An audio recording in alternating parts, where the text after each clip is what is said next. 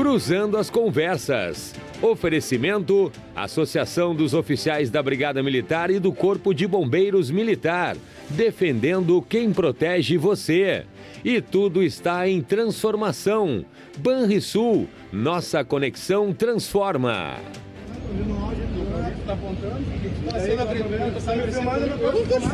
Ah, que horror, gente! Sem vergonha. Aqui. Foi agredido agora. Gente! Mas eu não fui agredido. O que que houve? Agora. Mas você ofendeu. Não ofendi você ninguém, foi agredido não agora. pode te gravar, ele pode te Eu tô gravar. gravando na sim. rua aqui, o Gente. o tribunal. Tu não tá gravando na rua no O senhor. tribunal que eu tô gravando, Você gente. não tu- Não, não, chama a polícia agora, chama a polícia aí. Chama a polícia. É, não, tem que Tá, ser. chama a polícia, tá louco? Como é que tu pode gravar sem Eu tô gravando. Céu.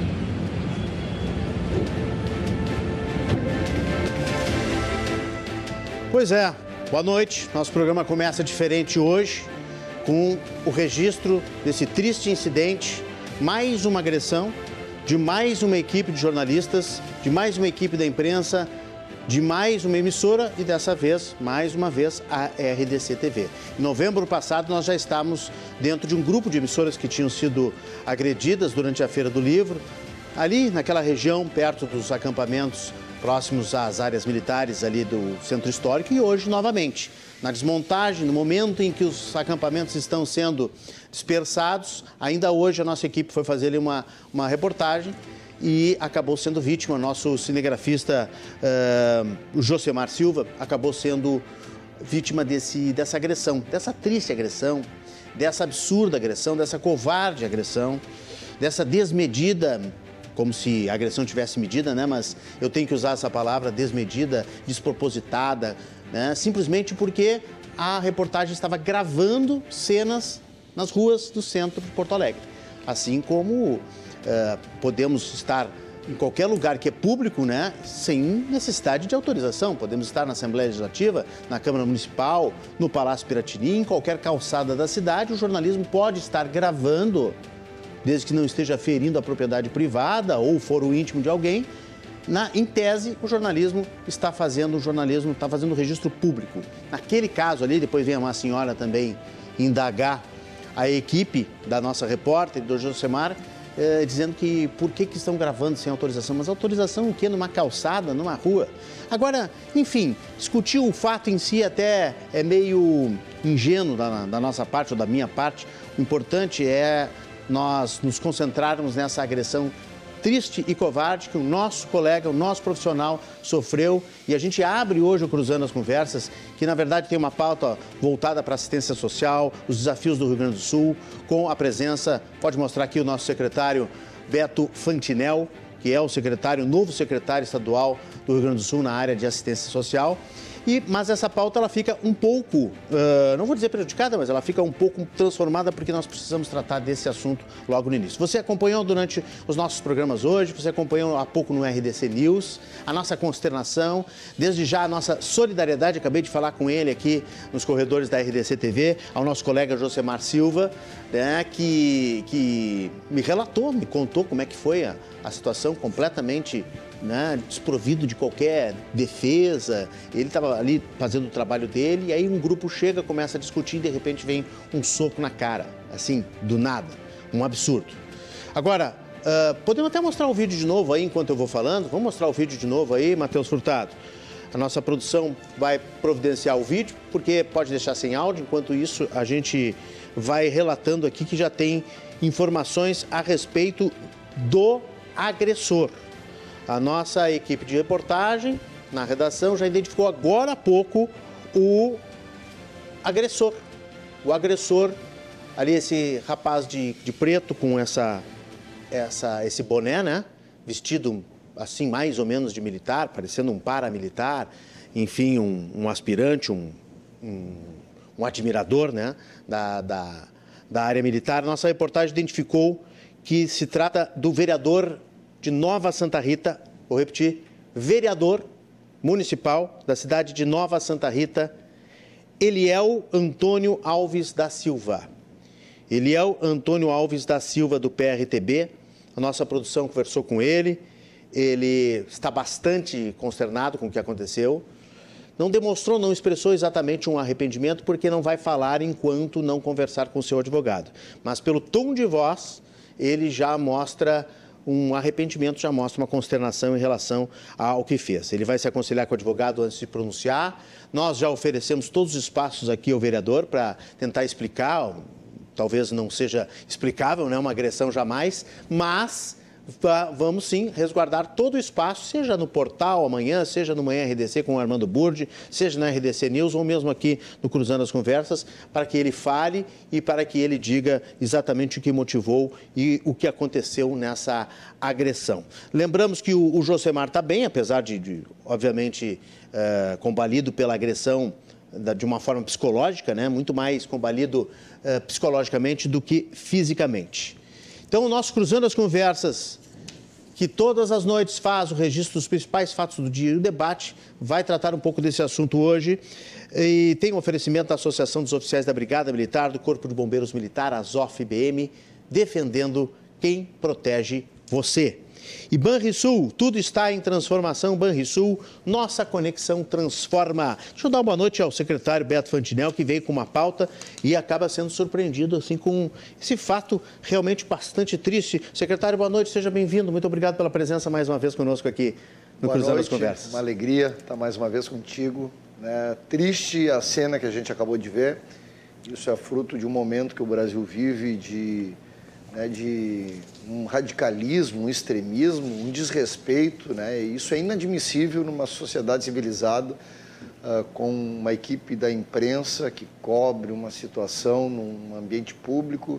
E é realmente muito triste observar isso no século XXI, onde a gente, no mínimo, né, esperaria a civilidade do trato com as pessoas e do ser humano. É lamentável essa cena mas por outro lado estou muito feliz em estar aqui contigo para repercutir um pouco dos desafios da área social do nosso Rio Grande que nos esperam nos próximos anos, Renato. Nós é que agradecemos, pedimos desculpas pela modificação da pauta, uma alteração, pelo menos no início do programa.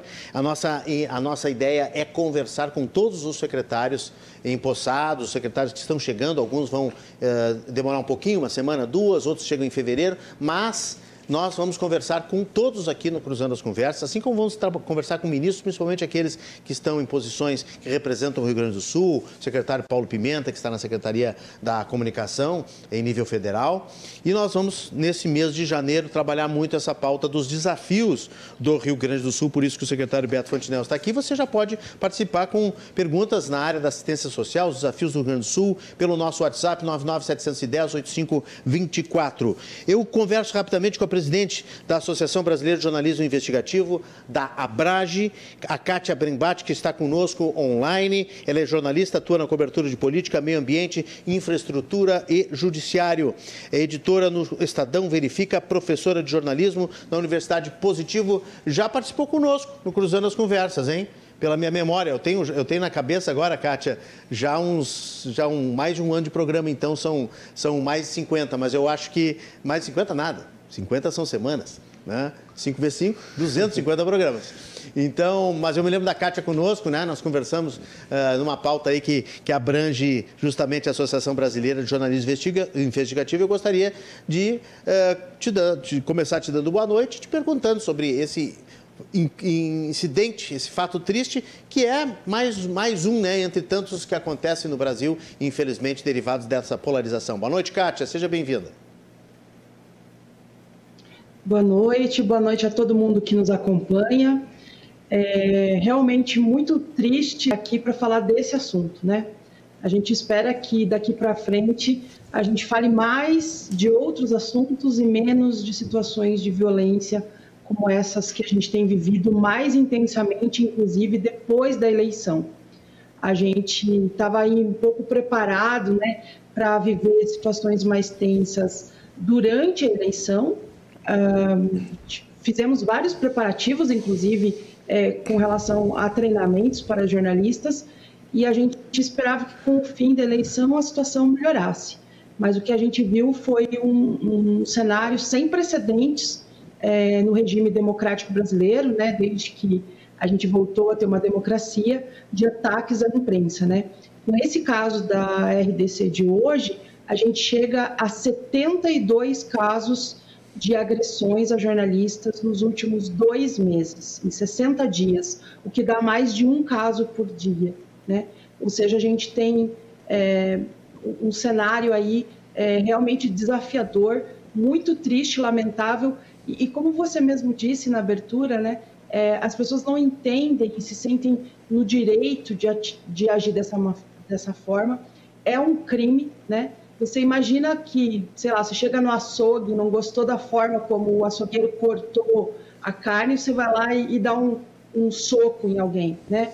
É, você achou que a parede que o pedreiro ergueu não está muito alinhada, e, e o ofende. É, nada disso é, é, admissível, né? É aceitável. São crimes, né? Ameaça, ofensa, agressão física, perseguição na internet, Todas essas atitudes são crimes e, portanto, precisam ser responsabilizadas.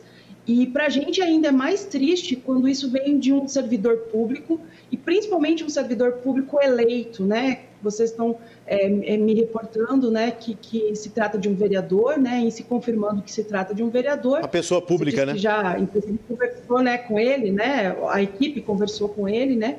É, ou seja, uma pessoa eleita é, pelo povo, para representar o povo, é, conhecedor das leis, né? É, é mais grave quando vem é, de uma autoridade que precisa entender qual é o papel da imprensa, né?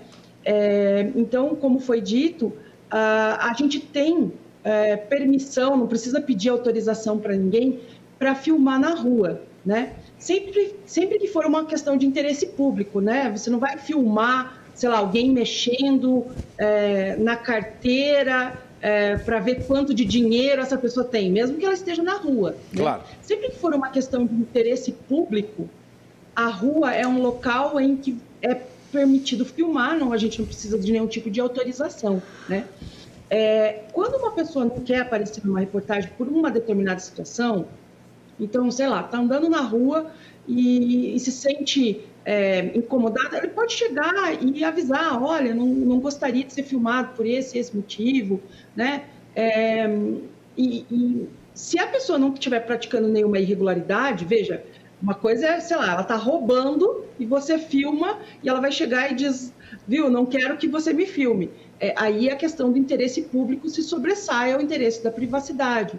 O STF já é bem claro com relação a isso, né?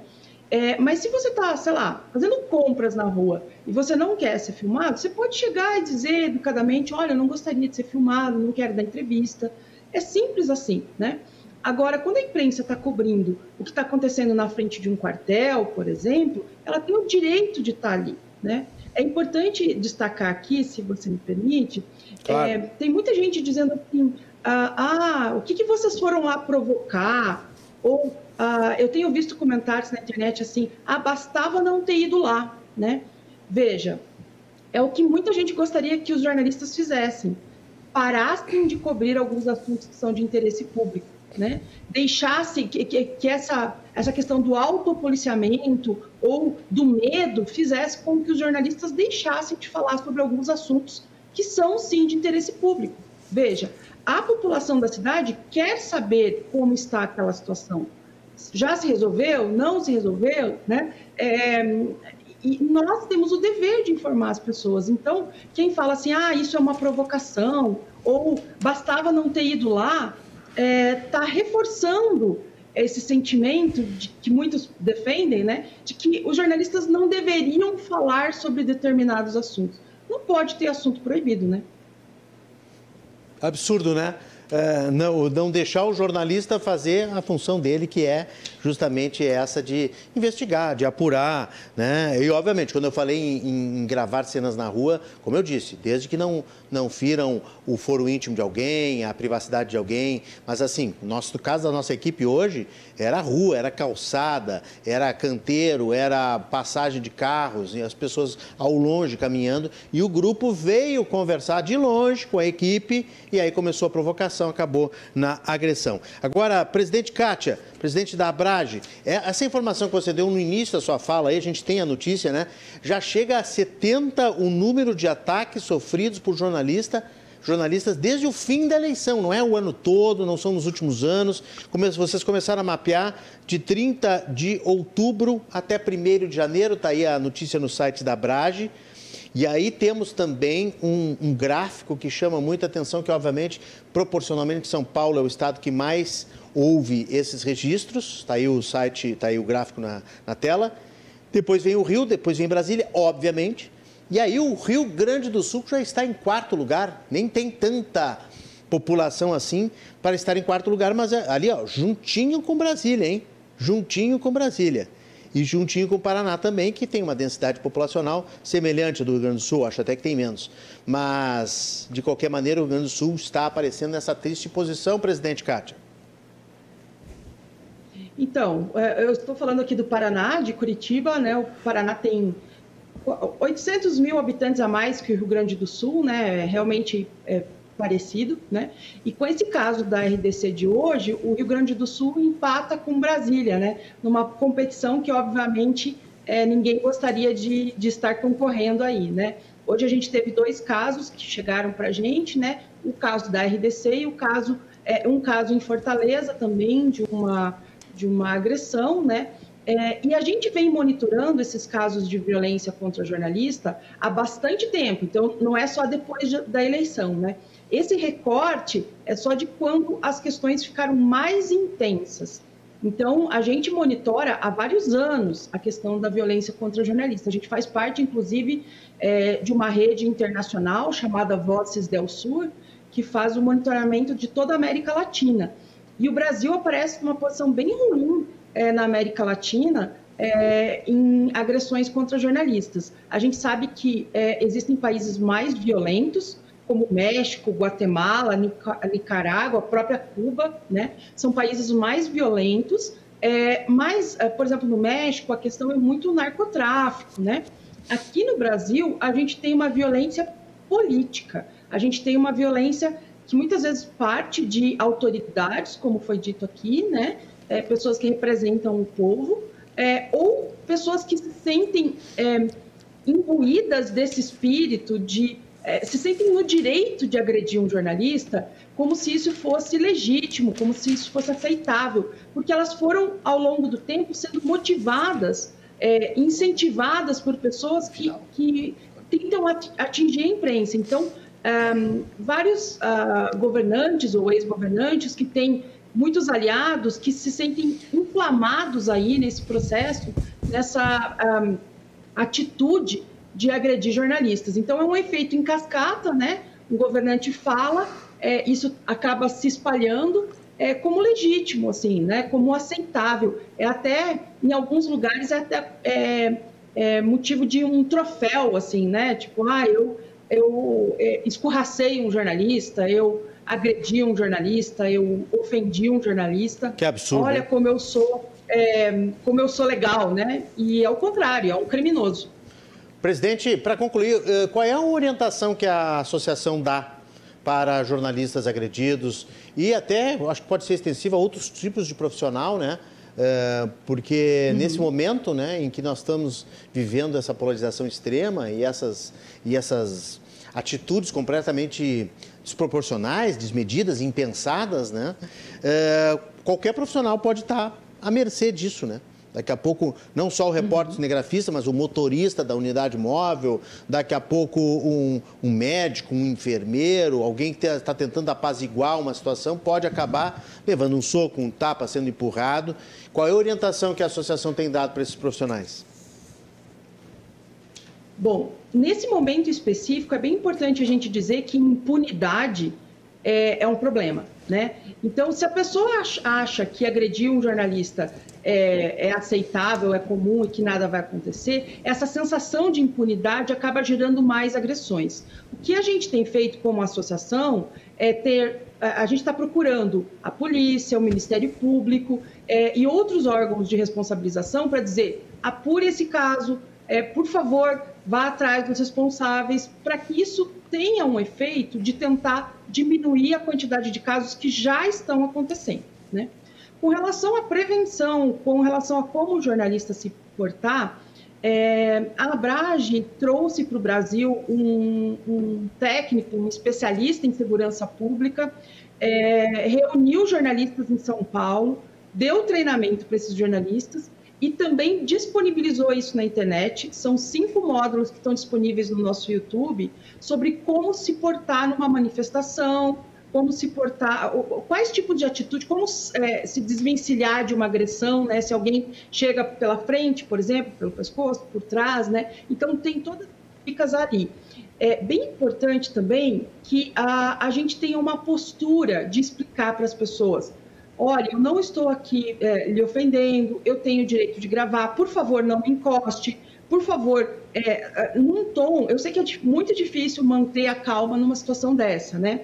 mas a gente viu situações de jornalistas que reagiram e a gente entende, né, quando a pessoa reage, né, se sente amedrontada e reage, e a questão costuma ir para vias de fato aí mais graves, né? A gente teve casos de jornalistas internados, né? Então, é, a gente é, recomenda muito que a postura seja firme. Eu tenho direito de filmar, o senhor pode ir para lá. Se o senhor não quiser aparecer, o senhor pode sair da imagem. É, o senhor não pode me encostar, me deixa trabalhar. São frases que são importantes de serem ditas nesses momentos. Muito bem.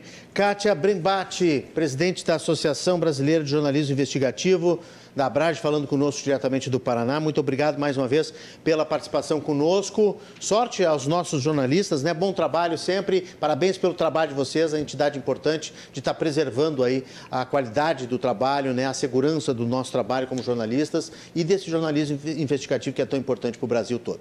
Muito obrigado, boa noite. Boa noite, obrigada novamente pelo convite, pela oportunidade de esclarecer as pessoas sobre esse fato e numa próxima espero falar de um assunto mais leve.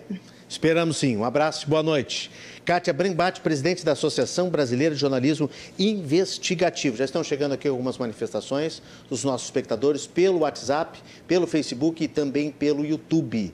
Nós temos uma nota oficial que a RDC se manifestou né, hoje, então logo tem acontecido o incidente, em seguida a RDC se manifestou, essa nota oficial ela está no site, está em todas as redes sociais e está aqui no programa também, a gente vai acompanhar agora a nota oficial da RDC TV sobre o assunto. Na tela.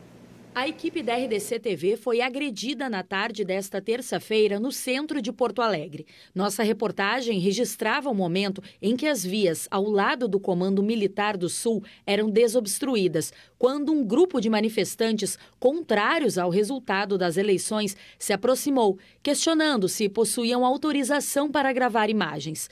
Sem precisar de qualquer tipo de liberação para realizar o trabalho jornalístico em via pública, nossos repórteres ainda tentaram argumentar, mas um dos manifestantes não aceitou os argumentos e agrediu o repórter cinematográfico Josemar Silva. A nossa equipe solicitou o apoio da Brigada Militar e foi atendida pelo 9 Batalhão de Polícia Militar, inclusive com a presença de seu comandante, Tenente Coronel Schmidt. Acompanhados pelos policiais militares, os nossos profissionais foram à primeira delegacia de polícia, onde apresentaram todas as imagens, inclusive do criminoso.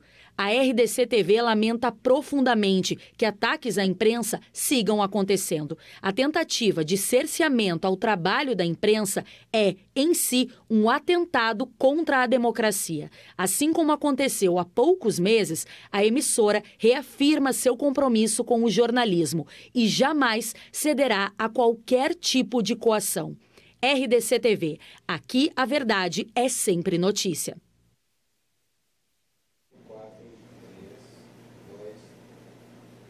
Está aí o registro, então, da nota oficial da RDC TV no dia de hoje a respeito deste incidente, desse triste incidente. Nós, eu quero lembrar que nós, nós identificamos, né? Nós identificamos hoje à tarde, um pouco depois do acontecimento, mais perto da noite, né? A nossa reportagem, nossa equipe de reportagem conseguiu identificar o autor desta agressão, né? Uh nós temos a foto aí do, do vereador, é isso? Vamos botar a foto do vereador? Estou recebendo orientação aqui da nossa produção. Se tiver a foto, ah, tá aí a foto dele. Ah, a foto é recortada do vídeo. Este é o vereador Eliel deixa eu me lembrar aqui do nome, deixa eu pegar aqui, deixa eu puxar nas nossas anotações.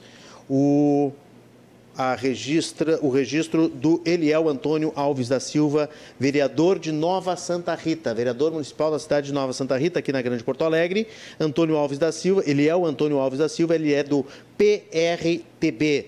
Nossa produção já conversou com ele, ele disse que está se aconselhando com o advogado antes de pronunciar, e vamos lembrar que ele tem todo o espaço aqui resguardado na RDC TV para se manifestar amanhã, ao longo do, da programação, nossa, dos nossos programas aqui na RDC TV. Ele pode se manifestar e pode tentar explicar, enfim, o contexto de tudo.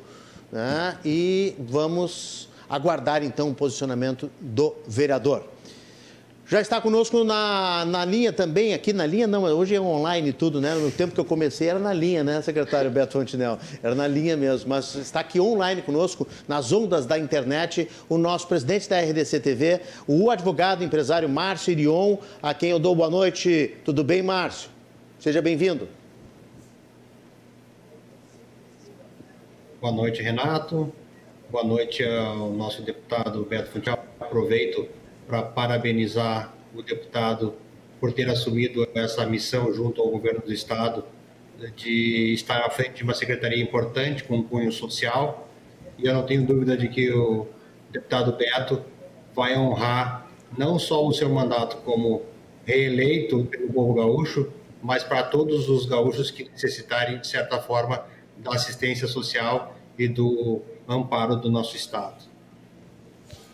Márcio, como é que você avalia, quais são as, as, as, palavras nesse momento de tristeza, que nós todos estamos aqui consternados, mas como é que eh, você avalia o que aconteceu hoje né, em mais uma agressão? Lembrando que em novembro passado uma equipe nossa já tinha sido agredida, né? E você, como presidente da nossa emissora, como é que você avalia esse caso e o que, que isso nos, nos leva de reflexão para o momento que estamos vivendo?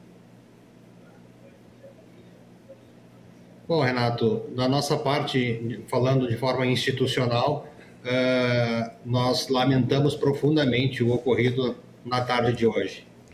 Mas nós não podemos uh, tapar o sol com a peneira. Na verdade, houve uma atitude covarde, e eu vim a saber agora há pouco que se partiu de um vereador, de uma pessoa que representa o povo, e o ato que ele cometeu contra o nosso colega não representa os seus eleitores.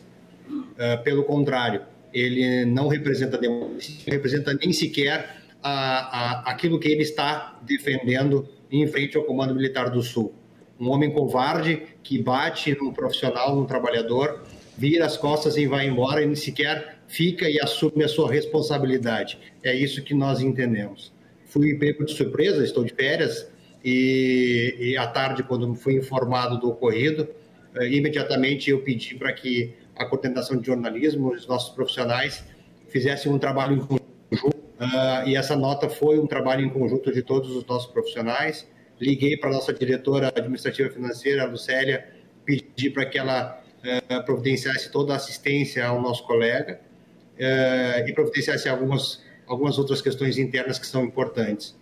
Mas no aspecto, digamos, público, a gente vive momentos difíceis, né, Renato?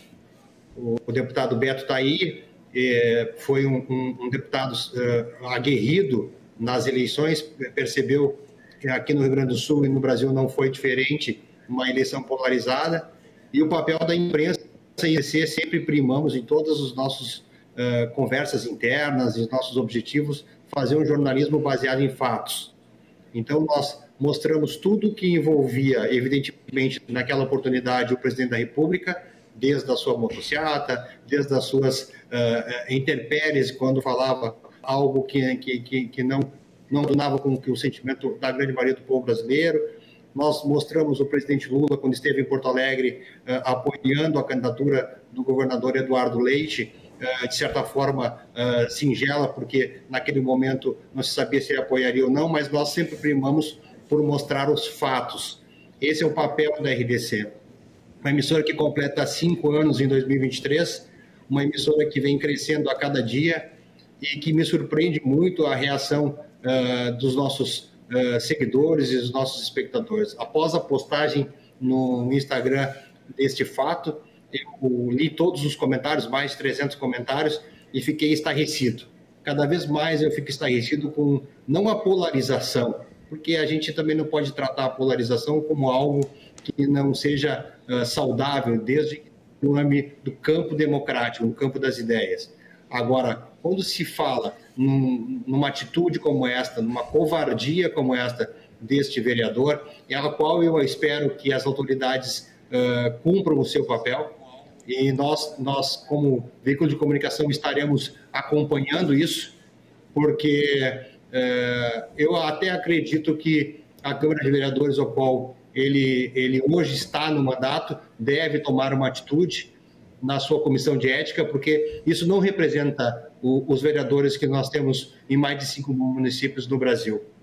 Pelo contrário, uh, a atitude dele ela é uma atitude que representa aquilo que nós combatemos, que é a violência, a intolerância, que é a bandidagem, porque qual é a diferença de bater num trabalhador da imprensa, como foi, como a gente nós estamos assistindo agora os, as imagens, e se fosse um profissional da limpeza urbana que estivesse limpando o que restou do acampamento, também seria agredido?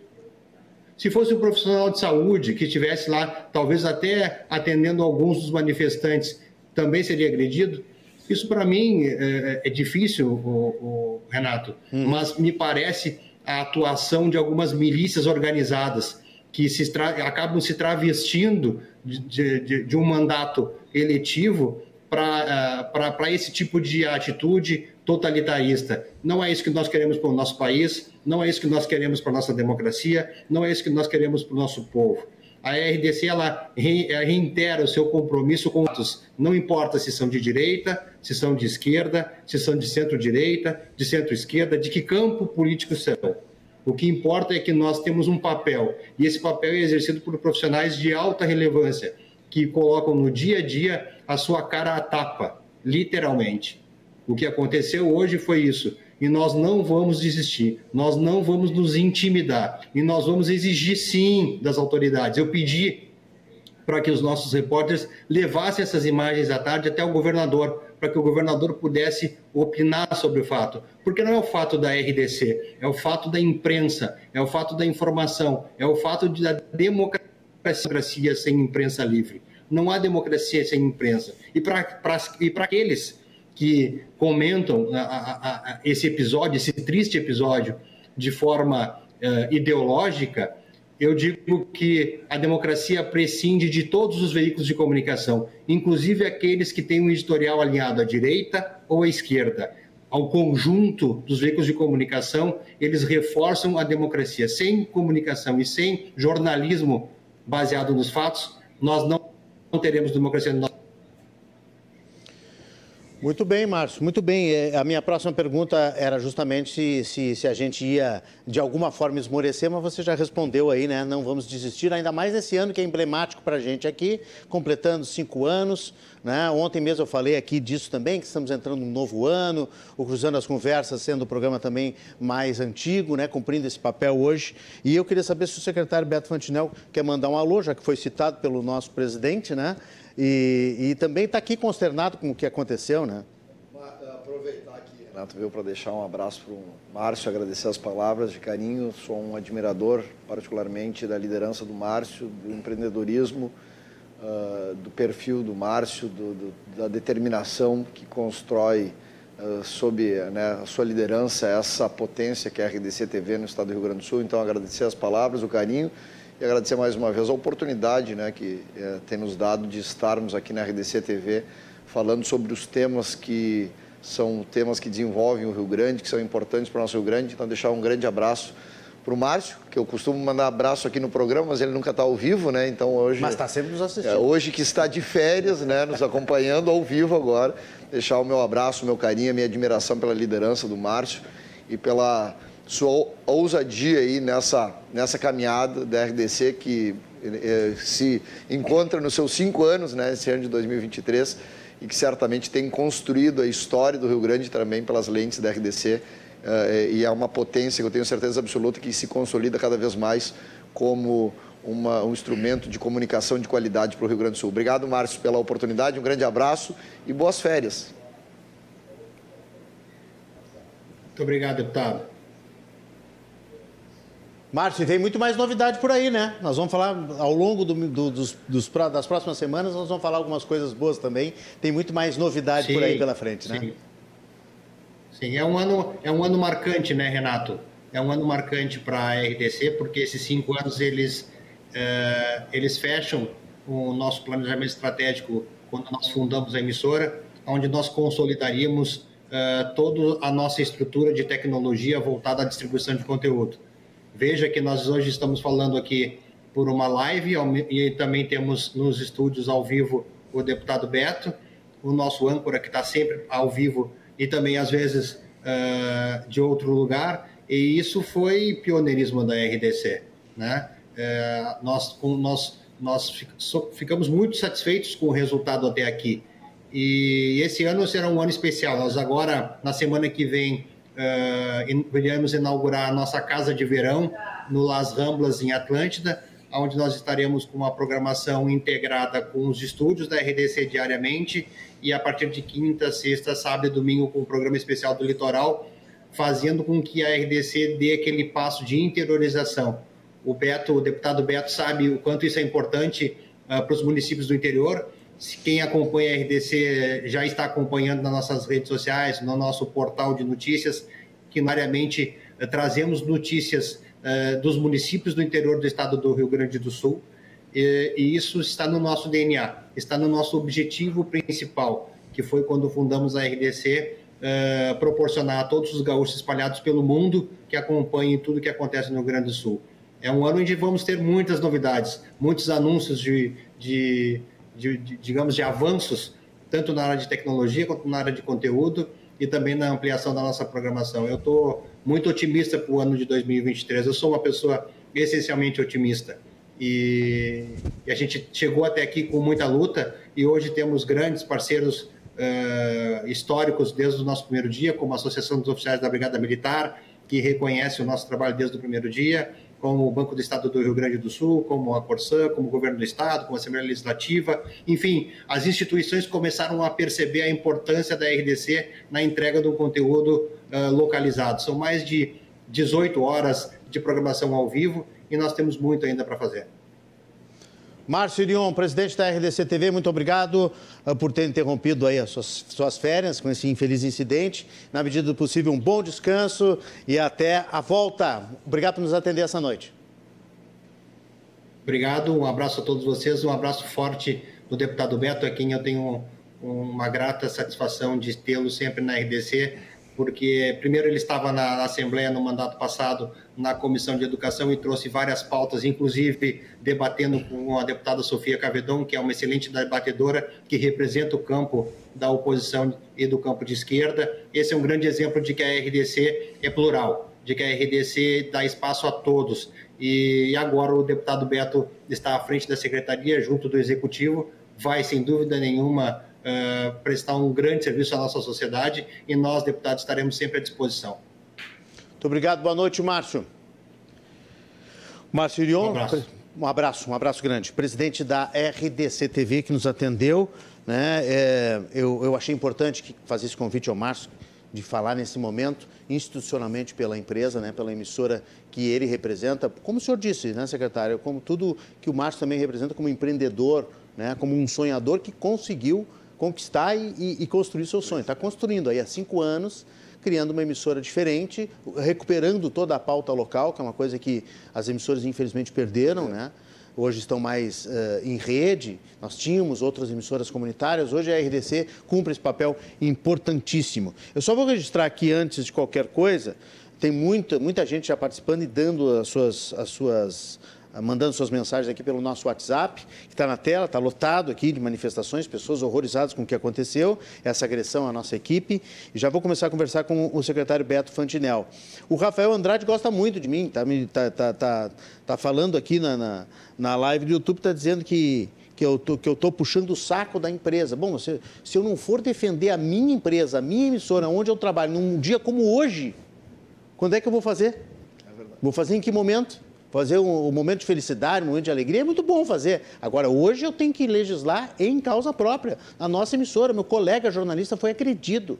agredido com um soco na cara. É óbvio que eu vou me posicionar sempre a favor. Uh, Adão Carlos, boa noite, Renato. Feliz ano novo para todos. Inaceitável, desnecessária essa atitude. O Josemar não merecia isso. Cadê o respeito? Toda a solidariedade a ele. Fiquem com Deus. Aqui também o Anderson Ferreira, que é repórter de televisão de fora aqui do estado do Rio Grande do Sul, minha solidariedade ao colega pela agressão gratuita por parte de humilhante agressor. Esperamos punições já para esse tipo de crime. Importante dizer que a Brigada Militar está trabalhando, importante dizer que a gente identificou o agressor, já dissemos esta noite aqui, vamos aguardar então que o vereador, ele é o Antônio Alves da Silva, identificado como agressor do PRTB de Santa Rita, o PRTB é o Partido Renovador Trabalhista Brasileiro, então que ele se manifeste. A Olete também mandou aqui dizendo que está ligada no programa e chocada com o que aconteceu, final do telefone 6603. O Giovanni de Oliveira também mandou o WhatsApp. Daqui a pouco eu vou ler uma série de mensagens, mas deixa eu colocar um pouco de. Eh, eu não vou dizer assim tranquilidade, porque os desafios são muitos, né? Mas uma pauta mais positiva, né? Que é ajudar o nosso Rio Grande, ajudar o povo do nosso Rio Grande. O novo secretário da Assistência Social, Beto Fantinel, tem muito desafio pela frente, secretário. Renato, essa é uma pasta desafiadora. Nós vivemos num estado produtivo e que, por muitas vezes, a gente acaba uh, uh, sobrepondo né, as pautas. Né? Ah, o estado é produtivo, a gente não tem, não tem mazelas, nós temos mazelas, nós temos desafios na área social que precisam ser enfrentados. O nosso Conselho de Segurança Alimentar do Estado do Rio Grande do Sul uh, tem um estudo que aponta que nós temos um milhão de gaúchos que vivem em insegurança alimentar. Este é um dado estarrecedor, um dado que a sociedade gaúcha precisa conhecer, porque conhecendo o problema nós vamos conseguir enfrentá-lo e construir uma sociedade mais justa, uma sociedade com mais dignidade. Então eu posso falar aqui dos dados uh, da insegurança alimentar, que está na nossa pasta, né? nós teremos um departamento de segurança alimentar, nós podemos falar aqui da primeira infância uh, uh, em estado de vulnerabilidade social, né, que precisa de uma atenção, criança feliz está sob a nossa, a nossa estrutura de, de, de secretaria, uh, toda a política do sistema de assistência social, né, Sistema Único de Assistência Social, está sob ao nosso, ao nosso guarda-chuva, né, para que nós possamos aprimorar essa rede, nós possamos avançar neste, uh, nesta política, que é uma política importante. Mas, acima de tudo, o governador Eduardo Leite, quando me convidou, uh, nos desafiou a termos políticas num processo de inclusão, porque nós reconhecemos as mazelas, reconhecemos que nós temos uh, pessoas, a comunidade, espaços em, com muita vulnerabilidade social e com, reconhecendo isso, nós temos uma tarefa de enfrentar essas situações. Por isso, nós teremos na Secretaria de Assistência Social, que nós pretendemos encaminhar até o mês de, de março, a mudança do nome para a Secretaria de Desenvolvimento Social, nós temos uh, claramente duas estruturas. A estrutura da assistência social do Estado do Rio Grande do Sul, que é o guarda-chuva, né, que é toda a política do Sistema Único de Assistência Social, e uma estrutura clara da inclusão socioprodutiva, da microcrédito orientado, uh, da transferência de renda. Nós temos aqui no Estado do Rio Grande do Sul um programa que se chama Devolve ICMS. Nós vamos, este programa, nós vamos potencializar ele com a participação do Estado uh, num, num, processo de avanço desse programa. Uh, nós estamos trabalhando para que ele uh, tenha, esteja dentro do guarda-chuva da área social, com a parceria da Secretaria de Fazenda.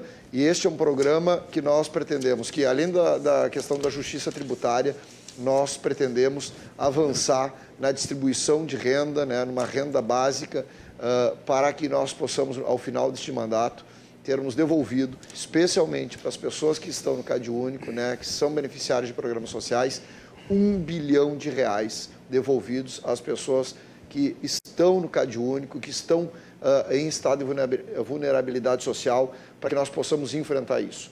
A política de combate à pobreza, ela tem uma linha.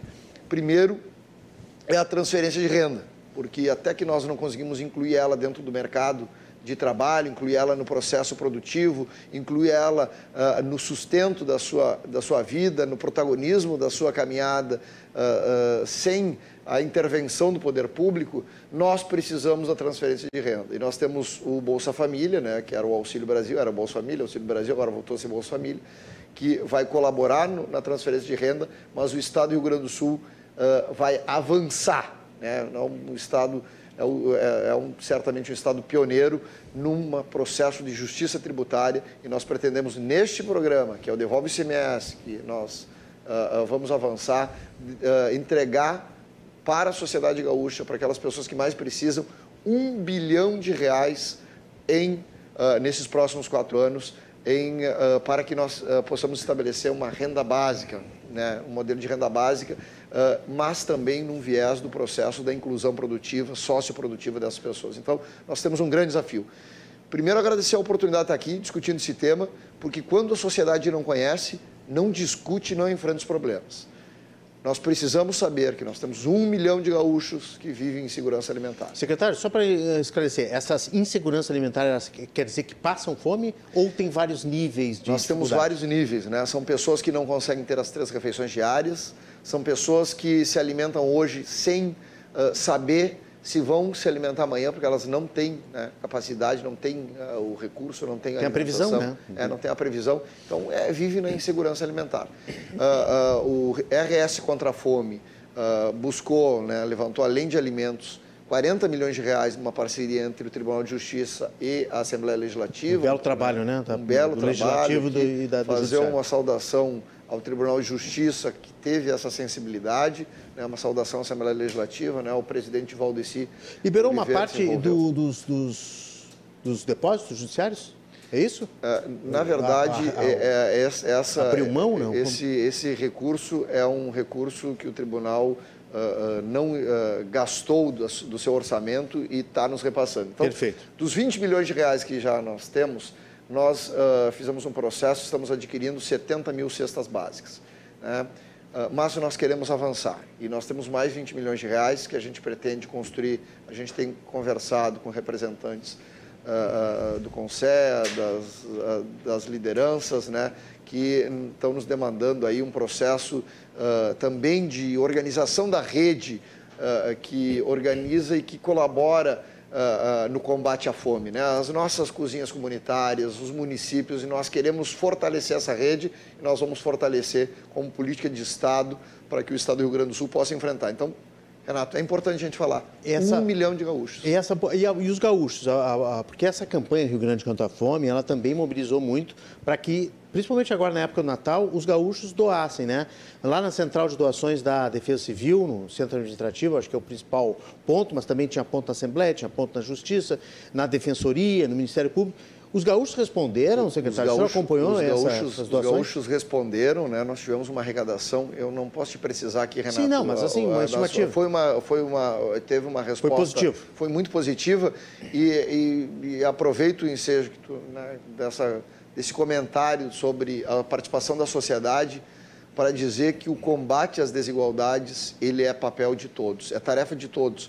Muitos podem pensar o poder público precisa intervir, nós vamos intervir, nós vamos ter políticas efetivas de, uh, de socorro, o sistema único de assistência social, nós vamos vamos fortalecer ele com a presença de orçamento público do Estado, né? Que hoje está sub, subfinanciado, inclusive, pelo governo federal, precisa de mais recursos. O Estado vai participar forte disso, mas nós também estamos conclamando. Né? A questão social, o combate às desigualdades é tarefa de todos. E só nós vamos combater, enfrentar as desigualdades com a participação da comunidade. É na doação do alimento, mas não apenas isso. É na participação, porque tem pessoas, eh, Renato, que vivem num período da vida uma situação uh, uh, peculiar, e elas precisam, nesse momento, de uma oportunidade. Né? Ou, ou, ela perdeu o emprego, não tem como prover naquele momento, ela precisa ser, ser reinserida no mercado de trabalho. Se nós tivermos solidariedade, nós vamos enfrentar isso e vamos ter certamente êxito no combate às desigualdades. E lembro aqui, faço questão de lembrar, não teremos desenvolvimento econômico numa sociedade que não se combate as desigualdades.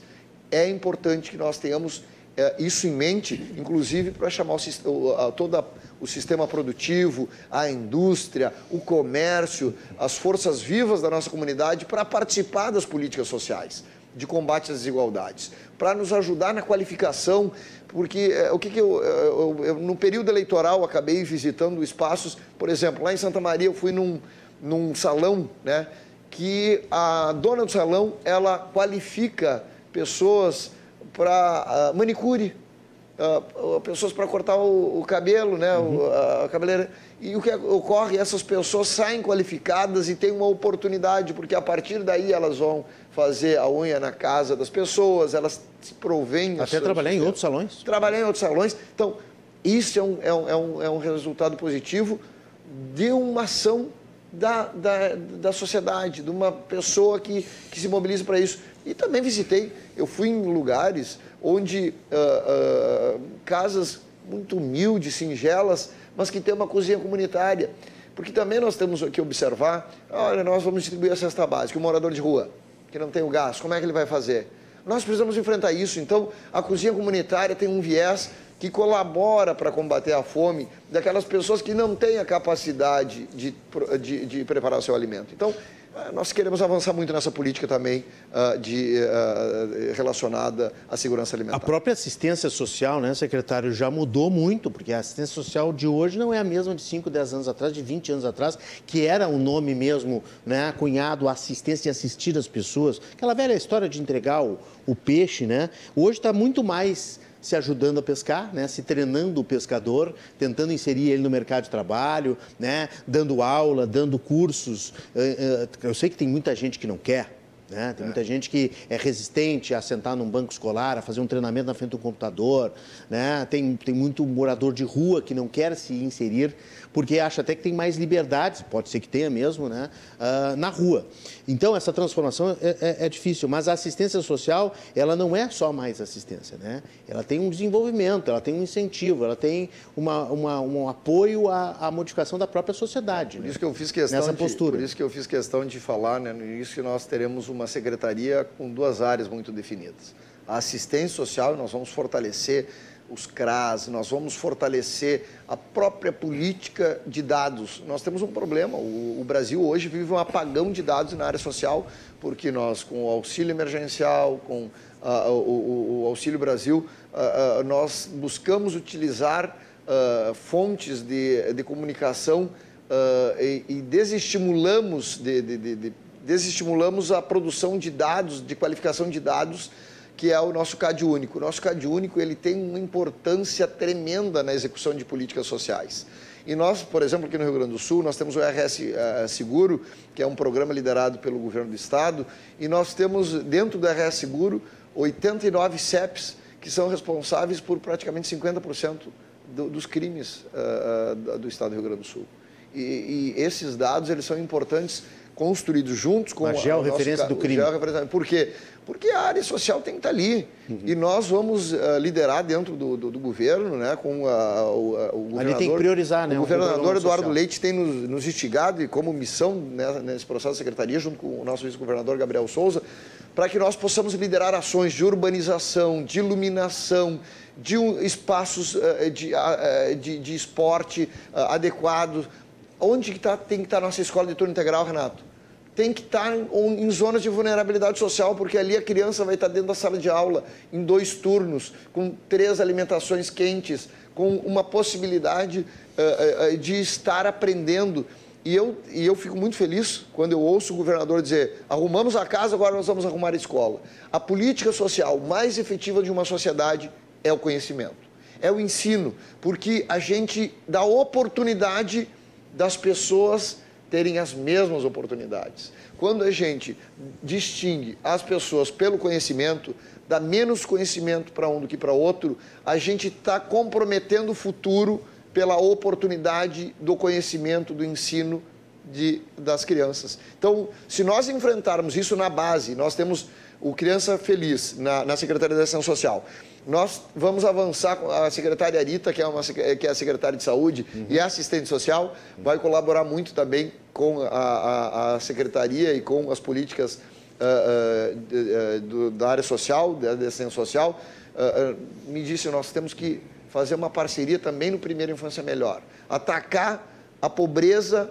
da, do Primeira Infância, né? Uhum. Aquele, aquele período. nós temos, vida, já. Eh, Renato, nós temos que reconhecer, hoje nós temos mães solteiras que não podem eh, ir para o mercado de trabalho para um processo de qualificação porque ela tem que cuidar do filho.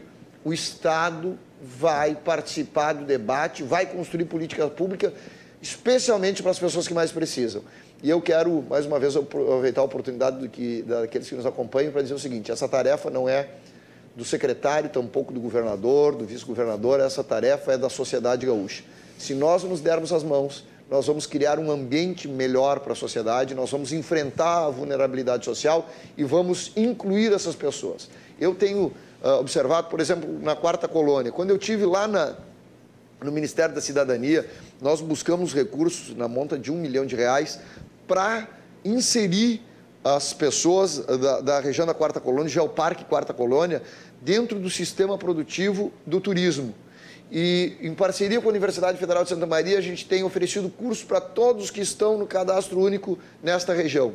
O que é que eu observei há poucos dias? Uma senhora que me disse, eu não tinha mais expectativa com meus 50 e poucos anos de vida, mas eu aprendi a fazer hoje um dinossauro de pelúcia e as pessoas estão vindo para a região e querem levar o dinossauro para casa e hoje eu tenho a minha renda. Que maravilha. Ela foi incluída. Essa pessoa não depende mais do poder público de uma situação de transferência de renda. Ela foi incluída no processo produtivo. Ela é autora da sua história. Ela tem ajudado a desenvolver o nosso Rio Grande com a sua produção, com a sua produtividade, né, gerando imposto, gerando desenvolvimento.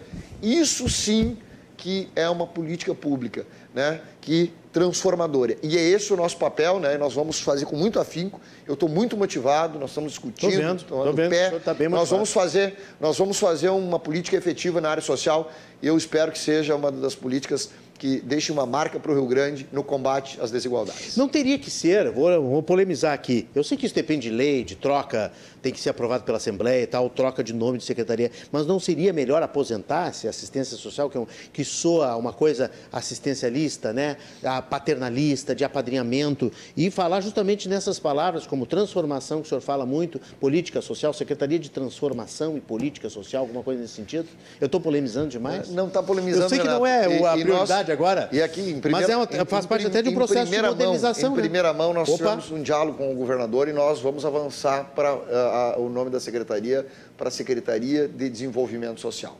Porque nós vamos uh, ter uh, muito definido. Tem muito mais sentido. As, né? as políticas de assistência social e elas são importantes. Nós temos uma equipe qualificadíssima de, de assistentes sociais no nosso quadro da Secretaria, mas também nós vamos enfrentar a pobreza com a inclusão especialmente socioprodutiva, do microcrédito orientado. O que, que nós queremos fazer, Renato?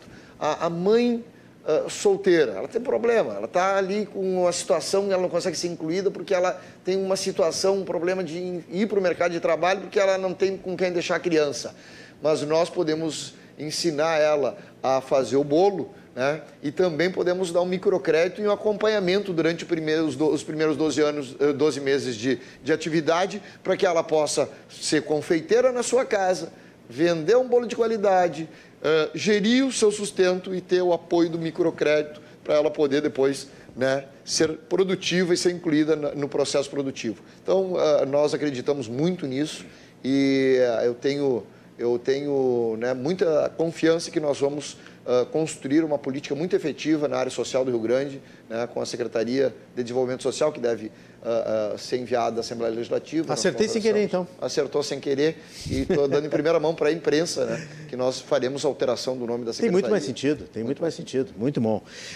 nós vamos continuar conversando aqui com o secretário Beto Fantinel. Só queria registrar algumas mensagens também que chegaram aqui a respeito desta agressão que a nossa equipe sofreu. Se você está chegando agora no Cruzando as Conversas, uma equipe da RDC TV hoje foi agredida no centro uh, de Porto Alegre. O nosso cinegrafista recebeu um soco gratuito, do nada. Estavam trabalhando na rua, no centro histórico, colhendo imagens e acabaram sendo agredidos. E nós já apuramos que o vereador Eliel Antônio Alves da Silva, do PRTB, é, de Santa Rita, do, do, vereador municipal lá na cidade de Santa Rita, foi o, o autor desta agressão. Já conversamos com ele em seguida, já colocamos, inclusive já conversamos e colocamos à disposição aqui ah, o espaço da RDC, se ele quiser dar uma entrevista.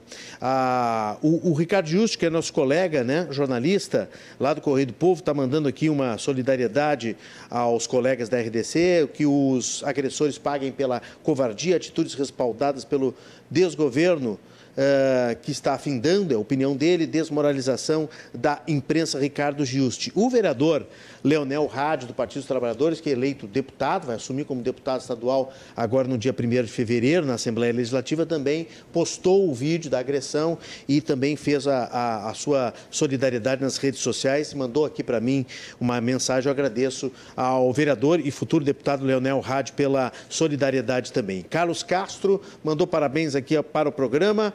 Solidariedade também à nossa equipe. O Paulo Rama diz que cada dia que passa fica claro que esses fanáticos covardes eh, são efetivamente adoradores da ditadura, da tortura e da violência. Paulo Rama participando pelo WhatsApp. O Marcelo Álvares também realmente uma vergonha e agressão ao Josemar. Além de tudo, foi uma agressão covarde. O profissional estava trabalhando e sem esperar. Sim, ele estava completamente desprovido de qualquer eh, defesa, né? Que ele, o agressor, seja punido, diz o Marcelo aqui pelo nosso WhatsApp. O Manuel de Cachoeirinha diz que quando é que começou isso? Quem começou a agressão? A jornalista? Uh, a jornalista, olha, pelo, pela, pelo levantamento da, da Abrage, que nós entrevistamos há pouco, foi uh, se, se, isso se intensificou mais com o final da eleição, já são 70, 70 casos em todo o Brasil, Manuel. Muito obrigado pela participação. Avisa que este que fugiu, uh, que largou seus soldados na mão, passou 27 anos no Congresso e nunca entregou o Lula. Tudo teatro no Brasil, Paulo de Porto Alegre. Avisa a turma do Bolsonaro que o mesmo fugiu.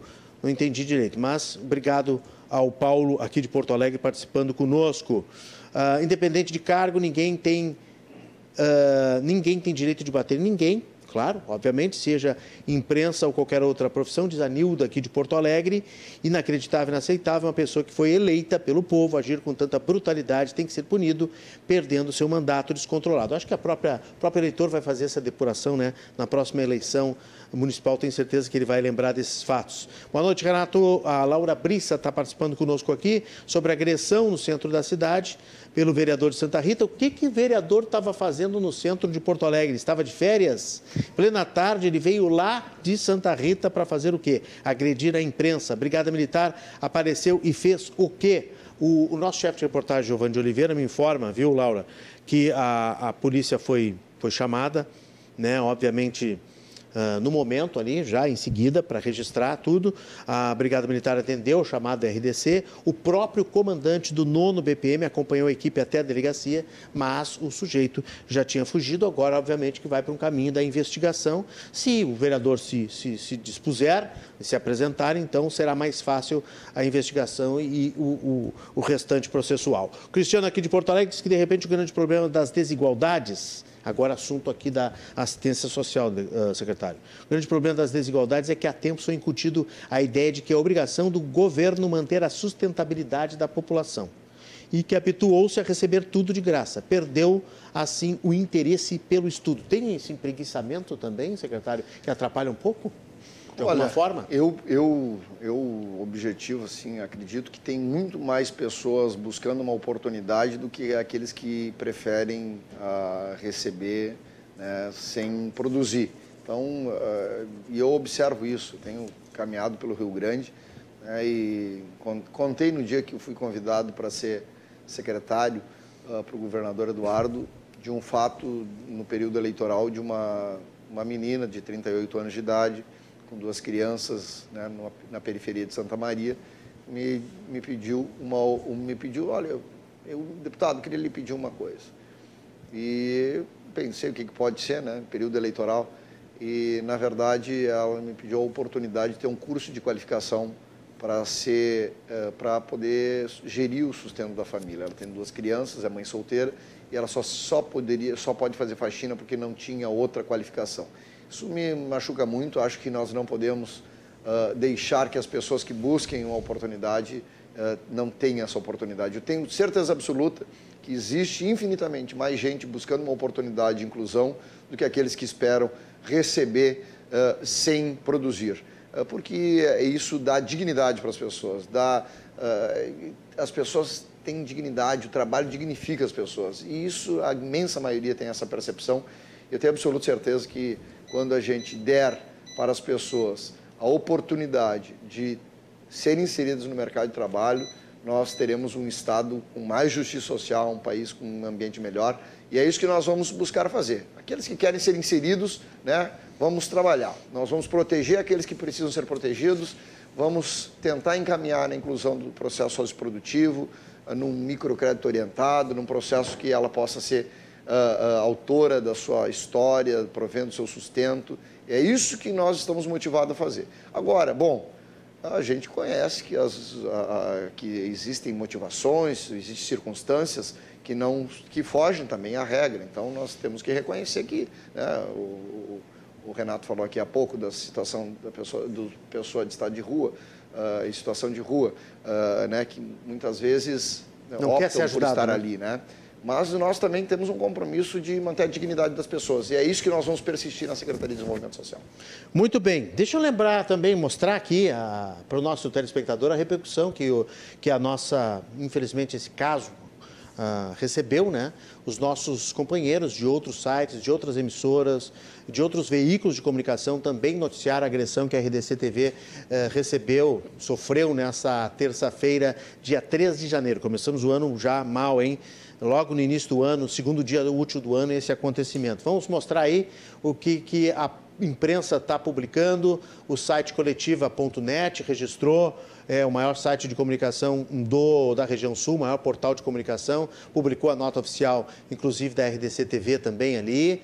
Né? A, o site Coletiva sempre informando tudo que acontece no mundo da comunicação, tanto notícias boas quanto notícias tristes, infelizmente. Está aí o site GZH da RBS, nossa, nossa emissora aqui eh, eh, concorrente de mercado, mas jamais rival, né? também registrou o repórter cinematográfico que foi agredido por manifestantes na região do Comando Militar do Sul, em Porto Alegre. São notícias que a imprensa acabou registrando e repercutindo. Aí o Correio do Povo também, eh, jornal tradicional de Porto Alegre, que inclusive tem sede no centro da capital, bem próximo ali, a redação do Correio, bem próximo ao comando da capital, e o Correio do Povo sempre registrando ali os acampamentos, a desmontagem dos acampamentos, a dispersão, e esse acontecimento hoje com a nossa equipe da RDC TV. Está aí também o site G1, um dos maiores portais do Brasil de notícias, colocou o vídeo e registrou também a agressão que aconteceu com a RDC TV. Além disso, se manifestaram a, a Associação Rio Grandense de Imprensa no final da tarde colocou nas suas redes sociais a ARI eh, também um desagravo em relação ao que aconteceu com a nossa equipe da RDC TV e até mesmo sites de Florianópolis, em Santa Catarina, também registraram o que aconteceu. Nós vamos a um rápido intervalo, sem antes uh, não esquecer de lembrar que o Cruzando as Conversas tem o oferecimento da Associação dos Oficiais da Brigada Militar e do Corpo de Bombeiros Militar Azof BM, defendendo quem protege você. E Banrisul, tudo está em transformação. Banrisul, nossa conexão transforma. A gente volta para conversar mais um pouco com o secretário, o novo secretário de Assistência Social, que será Secretaria de Desenvolvimento Social, Beto Fantinel, aqui no estúdio. Você continua mandando perguntas, seus comentários, suas opiniões pelas nossas redes, nossos canais de comunicação. E a gente já volta. O intervalo é rápido, eu espero vocês.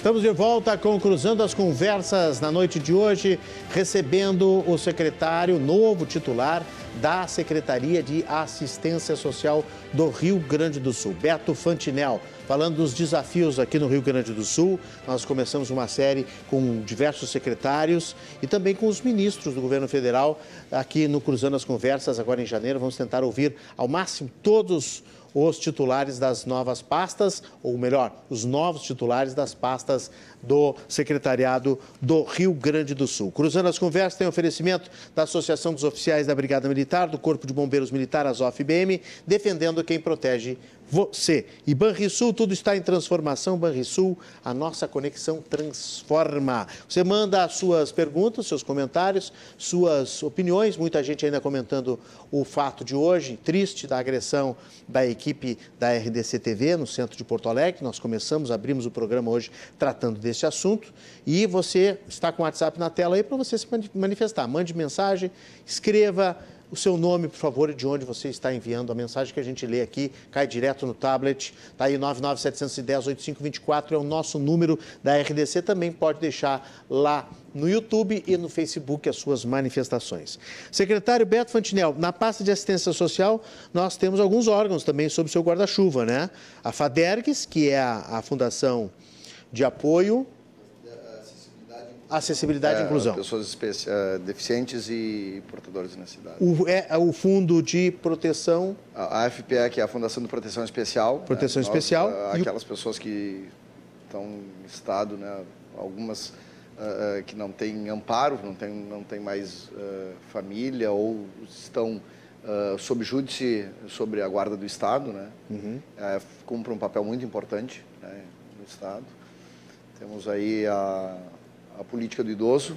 O né, Conselho do Idoso está é, tá debaixo do seu é, guarda-chuva também. Eu queria que o senhor falasse um pouquinho de cada uma. A FADERGS tem um papel muito importante já há bastante tempo. Antes mesmo, acho que de leis de acessibilidade, a FADERGS já se preocupava com essa política de apoio é, às pessoas é, com é o, é o órgão no Estado que, que busca a inclusão, a acessibilidade, né, todo esse processo de, é, um, é, um, é onde que se discute permanentemente se tem um, um trabalho no apoio a esse processo de inclusão. Né? Nós precisamos avançar muito. Né? A acessibilidade, a inclusão uh, são temas recorrentes, mas que precisam uh, do cuidado né, de um, de um espaço onde se possa avançar. A gente tem que avançar muito né, no que diz respeito ao cuidado com a acessibilidade, com a inclusão das pessoas, né, com uh, os deficientes, com as pessoas que precisam né, dessa atenção uh, e precisam dessa política. Infelizmente não podemos descuidar, né? Hoje não, não a sociedade evoluiu bastante. Muito, nisso, né? né? Mas muito. nós temos ainda que insistir nessa política não, sempre é, de atenção, né? É extremamente necessário, né? Essa é uma política importante de Estado. Uh, junto nós temos a FPE, é uma fundação uh, de proteção especial, né, que é muito importante. Nós Secretário, temos... desculpe a interrupção, até para também lembrar a população que não tem necessidades especiais de respeitar né, é. os espaços, né, as vagas de estacionamento, porque tem, tem que trabalhar inclusive isso, a conscientização. Né? Conscientização, inclusive da, a conscientização. Do resto da população. E também é papel da FADER fazer, esse, né, fazer esse, essa, esse debate né, para que a gente possa ter o respeito. Né, a, essas, as, pessoas, as pessoas respeitam o, o a vaga do, do, do de, de, estacionamento do carro, a, a vaga no, no, transporte coletivo, né? É, é, isso é um... Eu vejo muito desrespeito, viu? Nos shoppings, às vezes, nos estacionamentos comerciais. É. A vaga do idoso, a vaga do, da necessidade especial. É, isso aí. Né? O pessoal não usa o cartão aquele. Ah, mas eu tenho o cartão. Tá bom, então coloca no para-brisa. É isso aí. Né? Coloca Exato. no para-brisa e prova que o, que, o carro está dentro, da lei, dentro da lei. E o pessoal não, não, não, não dá bola muito para essas coisas. É, e nós precisamos trabalhar muito essa política de conscientização, né? Isso talvez a gente vai né, reforçar numa parceria também mais forte com a Secretaria de Educação, porque isso também é um pouco, é um pouco não, é muito de educação, né? Muito de uh, uh, da compreensão e da formação, né? Da nossa da nossa gurizada também para que a gente possa produzir uma sociedade mais inclusiva, né? e que compreenda que as, as pessoas, tem pessoas que precisam de acessibilidade, de um processo de inclusão. Nós temos a FPE, que é uma fundação extremamente importante, nós temos 400 acolhidos, mais de 400 acolhidos uh, nessa fundação, né, que são pessoas que estão abandonadas, que precisam do poder público né, para que um cuidado, né, são, são especiais. Uh, e é um trabalho muito, muito, muito importante. Nós temos essa fundação, conta com mais de 800 servidores né, nas casas de acolhimento, que são mantidas pelo, pelo Estado do Rio Grande do Sul. Nós temos uma situação ainda aí na política, nós temos, tivemos uma, uma mudança na política da proteção especial. Então, os municípios né, estão, uh, passaram a ser incumbidos uh, uh, de uma parte dessa política, e, mas o Estado ainda socorre, né, porque tem, uh, aqui nós temos a casa aqui em Porto Alegre e em Taquara, né, para auxiliar, e nós temos nesse espaço um espaço de cuidado com as pessoas né, que mais precisam, e aí é decisão judicial, são pessoas abandonadas, são pessoas que vegetam, né? nós temos pessoas com mais de 60 anos de idade, em estado vegetativo, né? e precisam dessa estrutura de cuidado, e, e nós uh, oferecemos isso na Fundação de Proteção Especial. Uh, nós temos, além disso, nós temos a política do idoso e também nós temos, teremos o Departamento de Juventude, uh, que a gente vai avançar também.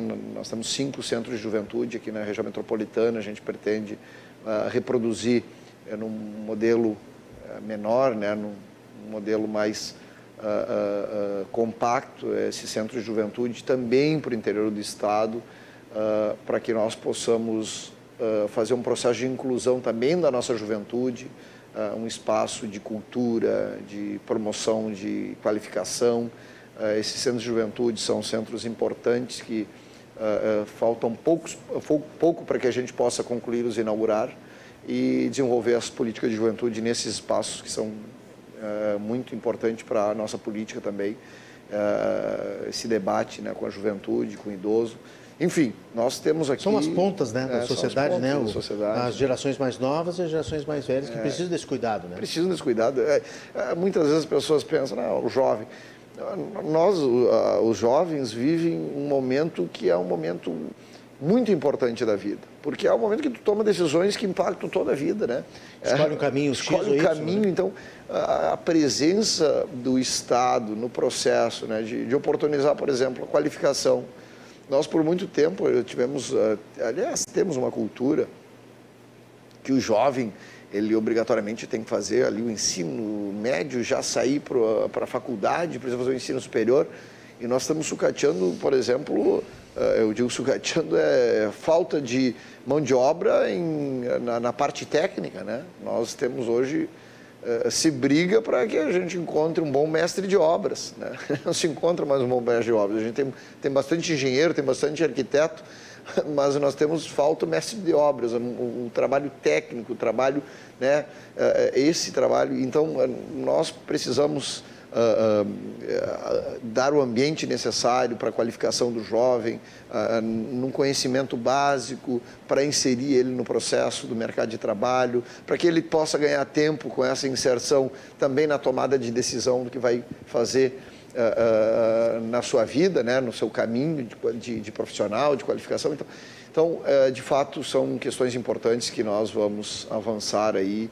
Eu tenho certeza absoluta né, que, sob o comando do governador Eduardo Leite e do nosso governador Gabriel Souza, nós vamos avançar nessas políticas e vamos efetivamente ter políticas uh, de inclusão e transformadores no estado do Rio Grande do Sul, tanto para o idoso quanto para a juventude, mas especialmente para aquelas pessoas que estão na faixa de vulnerabilidade social, que estão no CAD único, que precisam da atenção do poder público para que possam ser reinseridas no processo, na, socio, na, na inclusão produtiva, na, na inclusão socioprodutiva.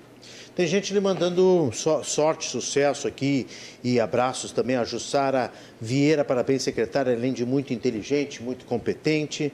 O Rétio Silva, parabéns, secretário Beto Fantinel, nosso Rio Grande, no caminho do desenvolvimento e do progresso. O Diego Machado, grande secretário, Juventude representada, com renovação de ideias e atitude, Beto Fantinel. A Vande Guioto, parabéns, deputado Fantinel, sucesso. O Eduardo Fátio de Oliveira também está solidarizando aqui com a RDC TV, colocou o vídeo lá também no seu Instagram. Acho que quanto mais as pessoas puderem postar esse vídeo da agressão no seu, nas suas redes sociais, vai estar tá chamando a atenção para o fato, né? para que aconteça cada vez menos. É, o, o, o, Rogério, de Porto Alegre, está dizendo, secretário, que os empregos, emprego aos jovens, o primeiro emprego, isso é importantíssimo. Se não tiver escolas técnicas integrais ou que já encaminhe o primeiro emprego. O senhor estava falando aí da importância justamente de dar esse apoio à juventude. Eu acho que o programa Primeiro Emprego é importantíssimo, né? E a recuperação também das nossas escolas técnicas, né? Que sempre tiveram um papel muito importante. É, é, nós tivemos um avanço no ensino superior e nós uh, esquecemos da produção da qualificação técnica, né? Isso inevitavelmente, né? Um novo ensino médio, todo esse processo de discussão uh, da inclusão da juventude também passa por um olhar para a qualificação técnica. Isso é imprescindível para que nós possamos uh, de fato ajudar na inserção uh, da, na inclusão produtiva. É, estes jovens, né, o primeiro emprego é uma dificuldade, de fato. Nós temos que, nós vamos buscar formular políticas de incentivo uh, para que nós possamos inserir a nossa juventude dentro do sistema produtivo e fazer com que essa juventude que está num período importante da vida, né, de, de energia, de, possibilidades possa contribuir com o desenvolvimento do Estado e também contribuir para que a gente possa fazer o enfrentamento a essas situações, porque sem a produção, sem eh, as pessoas, é importante a gente ver como um todo o processo, né? Eu, eu torço muito que a, o governo vá bem, que nós possamos uh, ter boa arrecadação, que nós possamos ter uh, os superávites aqui no Estado, porque nós temos mais recursos para o processo de inclusão, para o processo de cuidado das pessoas, porque a Secretaria uh, de, da Área Social ela precisa do, de, de, recurso público, isso é um compromisso do governo também, da gente melhorar o orçamento da Secretaria, fazendo com que tenhamos ferramentas para buscar não somente a proteção, mas também o processo de inclusão. O Luiz Lopes acha que o senhor está falando muito, uh, muito pouco de, de, planos, como vai fazer. Mas o Lopes, o secretário está no segundo dia de trabalho dele. Eu estou há dez dias, do, eu fui, eu, há dez dias atrás eu fui convidado, mas eu posso te dizer que em linhas gerais nós já estamos desenhando e nós o Renato vai me convidar numa outra oportunidade. Claro e aí, sim, vai com, voltar várias com, vezes. Com mais, com, com, com mais dados técnicos, né? Eu estou me inteirando no processo, eu peço também a, a compreensão para que nós tenhamos mais embasamentos, inclusive na construção de políticas públicas. Eu estou dando pistas dos caminhos que nós devemos percorrer, Sim, desde o processo ideias, né? de, de uh, da questão da proteção, uh, também como do processo de inclusão das pessoas. Nós temos, como eu disse antes, duas políticas muito definidas. A, a política de assistência social, que está, é, né, o, o, o sistema de assistência social, essa proteção que nós daremos às pessoas, fortalecendo com a presença do Estado, inclusive com orçamento, e uma outra segunda área, não menos importante, talvez até uh, com uma relevância, eh, uma relevante importância de buscar a inclusão dessas pessoas, né? que é a, a, muito mais do que a transferência de renda, é a inclusão uh, a partir da qualificação, do processo de compreensão dos grupos de vulnerabilidade social, para que nós possamos incluir elas da melhor forma possível. A pobreza, a forma de enfrentar a pobreza é com um, é, a participação de muitos atores e de todas as secretarias de governo do Estado. Nós dependemos do trabalho, a, avançar no trabalho para que essas pessoas sejam incluídas. Precisamos da habitação para que elas tenham dignidade. Nós precisamos da segurança porque a segurança é fundamental que a sociedade tenha, né? que as pessoas tenham segurança. Uh, temos precisamos da saúde porque estas populações geralmente são aquelas que têm algum tipo de dificuldade até de compreensão, então a saúde tem um papel importante uh, uh, para que a gente tenha uma boa saúde. A educação, sem sombra de dúvidas, a fundamental, a, a, ao pilar, a mais essencial para que nós possamos virar o jogo a médio prazo, porque as pessoas com conhecimento, com qualificação, com com educação, com a mesma oportunidade de conhecimento, vão ter as mesmas oportunidades de avançarem uh, na sua caminhada, na sua vida. Então, uh, o combate às desigualdades, Renato, ela é, é, multifacetada. Ela não é a Secretaria de Desenvolvimento Social vai superar a pobreza no Rio Grande do Sul. Não fará isso sozinha, mas com a ajuda de todos e com a compreensão e a parceria de todas as secretarias de governo, mas especialmente da sociedade. Falando em parcerias, a, a Nilda aqui de Porto Alegre está perguntando se, se irão trabalhar em parceria com as prefeituras. Pode ser, acredito que seja fundamental.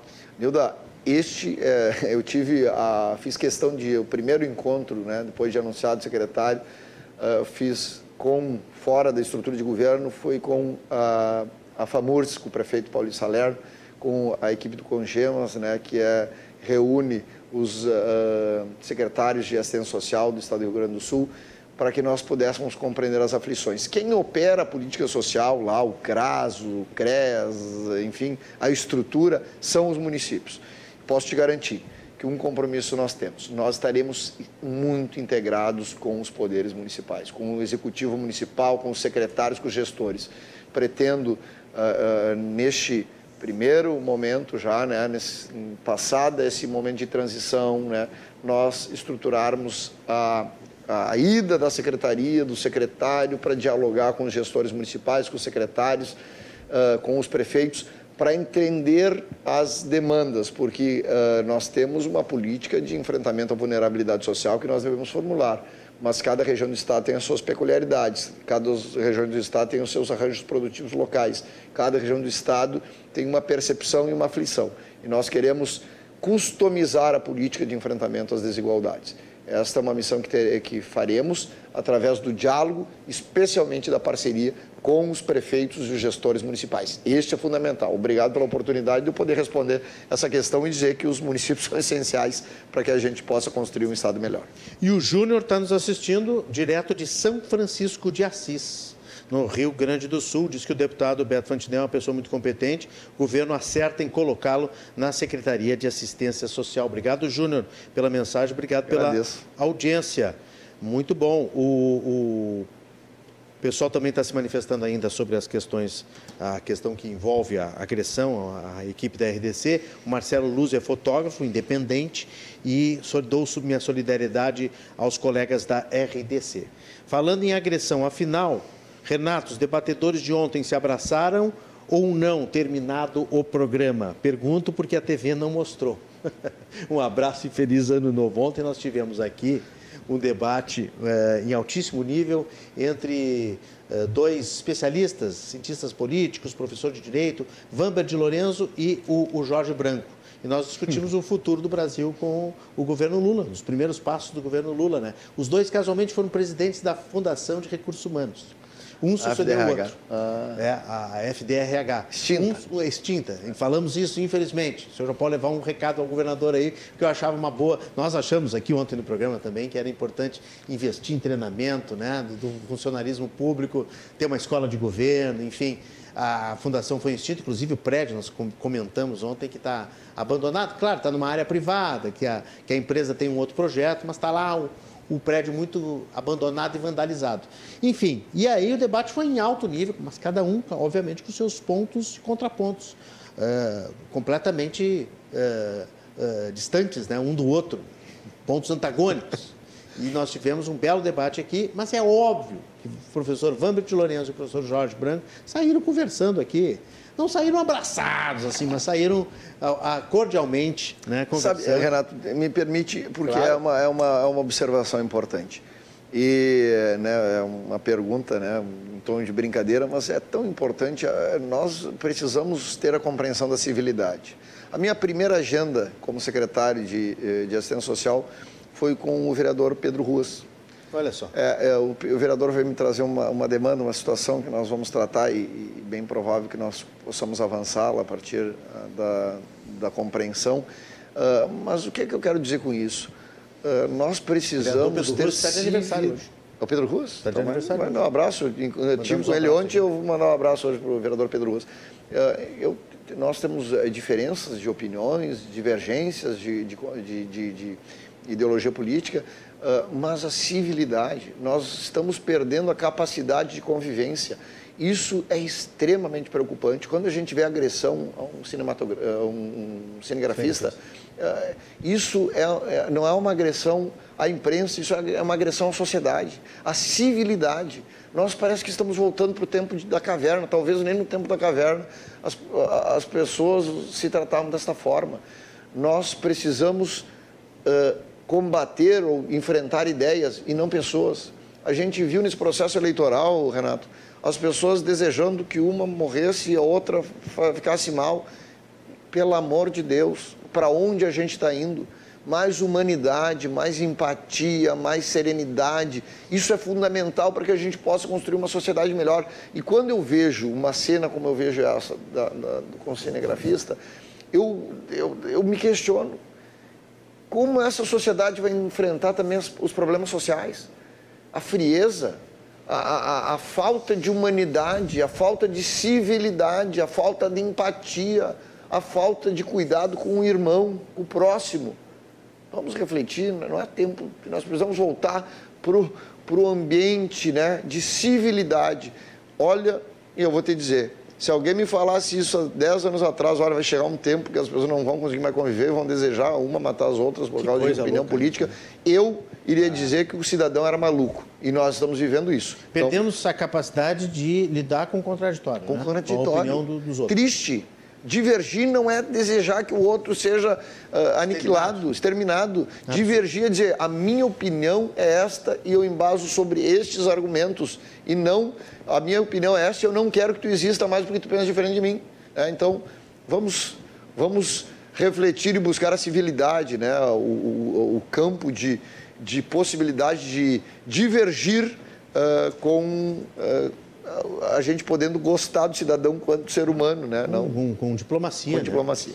Olha, o Milton de Gravataí diz que é uma, uma ótima iniciativa sua de favorecer as mães solteiras com creches gratuitas ou valores mais acessíveis. Está parabenizando. Ah, o pessoal, olha, o Diego Machado é de Santa Maria, da sua terra, deputado. Santa Maria. Deputado já secretário, né?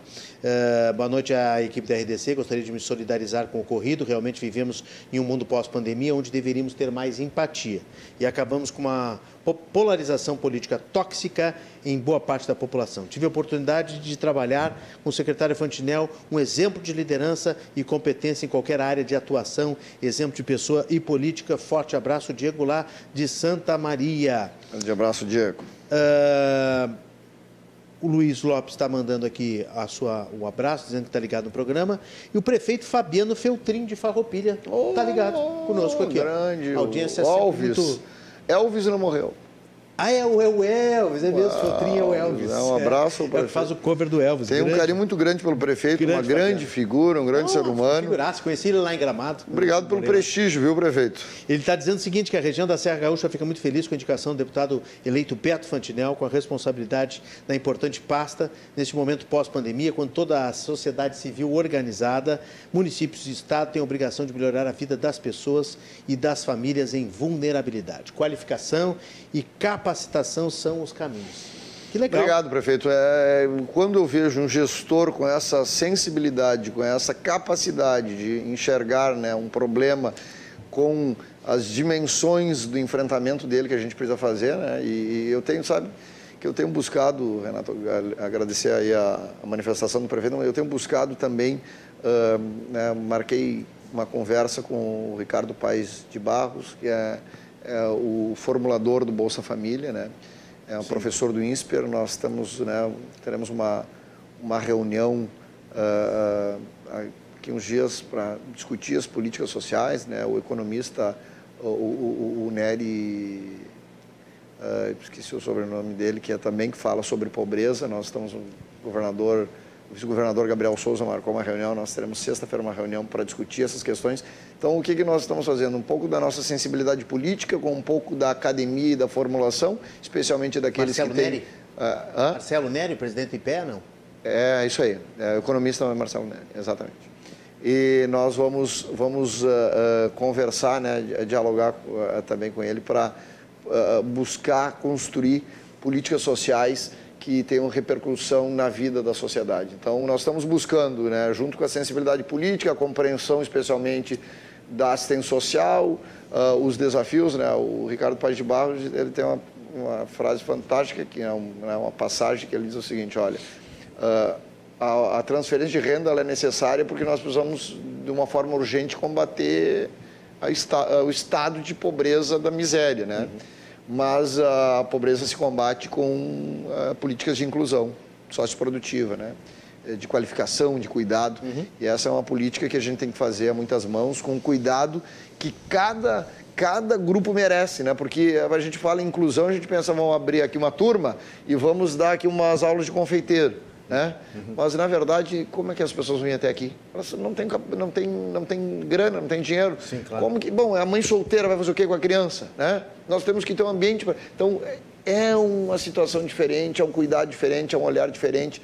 Um, um olhar mais humano, de cuidado, e nós vamos ter para enfrentar essa situação. Último recado, já devido ao adiantado horário aqui para o senhor, o Rogério Zimmermann diz que também é do MDB, juventude do MDB, conheci Beto atuando lá na juventude do MDB. Parabéns pela condução ao secretariado. Sobre a formação técnica, a SUEPRO, Superintendência da SEDUC, poderia também colaborar com seus empreendimentos. Está lembrando aqui o Rogério. É, nós precisamos que a SUEPRO, né, a SUEPRO tenha um papel importante. No, a, o meu desejo, né, e eu tenho certeza que nós vamos avançar nesse governo, é que nós possamos reproduzir mais escolas técnicas uh, nas nossas escolas estaduais uh, para oportunizar a qualificação técnica. Né? E a SUEPRO tem um papel muito importante nisso e a reestruturação agora, uh, Renato, vai entrevistar aqui a secretária Raquel, uhum. a reestruturação agora da secretaria também permite, né? nós temos uma estrutura mais robusta para que nós possamos avançar também nas escolas técnicas estaduais, né? concomitante com o ensino médio, para que nós possamos realmente dar oportunidade de qualificação técnica. A gente, muito tempo se falou, e os governos passados uh, destacaram o ensino superior, que é muito importante. Mas o que nós estamos vendo agora? Nós estamos vendo agora uh, analfabetos funcionais formados no ensino superior. Nossa educação básica e o ensino técnico foram esquecidos. Tanto que o governo agora diz o seguinte: nós temos que cuidar da educação básica, fundamental, para podermos retomarmos o protagonismo da qualificação, da, prof, da, da, profissionalização dos nossos jovens. Chegou mais um aqui, é óbvio que agora sim eu vou cumprir a promessa de que é o último recado. Mas o, o Robson, é Rob, deixa eu ver se é Robson, é, Robson Zin, lá de Santa Maria, diz que em Santa Maria está acompanhando. O senhor foi secretário com os centros de juventude iniciados no governo Sartori, servindo como forma de gerar profissionalização e renda aos demais jovens da periferia de Porto Alegre. Qual a possibilidade de ampliar a cidade do interior esta importante ação de mobilização dos jovens em vulnerabilidade? É. O senhor já falou um pouco é, aí, né? É, o, CJ, o, o CJs, é, o governador uh, determinou que os centros de juventude fiquem sob a nossa a nossa guarda né, na secretaria, sobre a, a nossa secretaria, e nós vamos uh, ampliar, né, eu falei num, num modelo uh, um pouco menor, talvez, porque a gente está eh, tá desde o governo Sartori, né, até antes do governo Sartori discutindo, a gente avançou no governo Sartori, agora tá, tamo, estamos para inaugurar esse centro de juventudes e nós queremos reproduzir no interior do Estado justamente para que a gente possa enfrentar a questão da vulnerabilidade social, especialmente neste caso dos jovens, com a qualificação, com o ambiente adequado, com um espaço uh, uh, atrativo né, e de qualificação que nós possamos fazer com que esse jovem tenha uma oportunidade dentro desse espaço, integrando ele, inserindo ele no processo do mercado.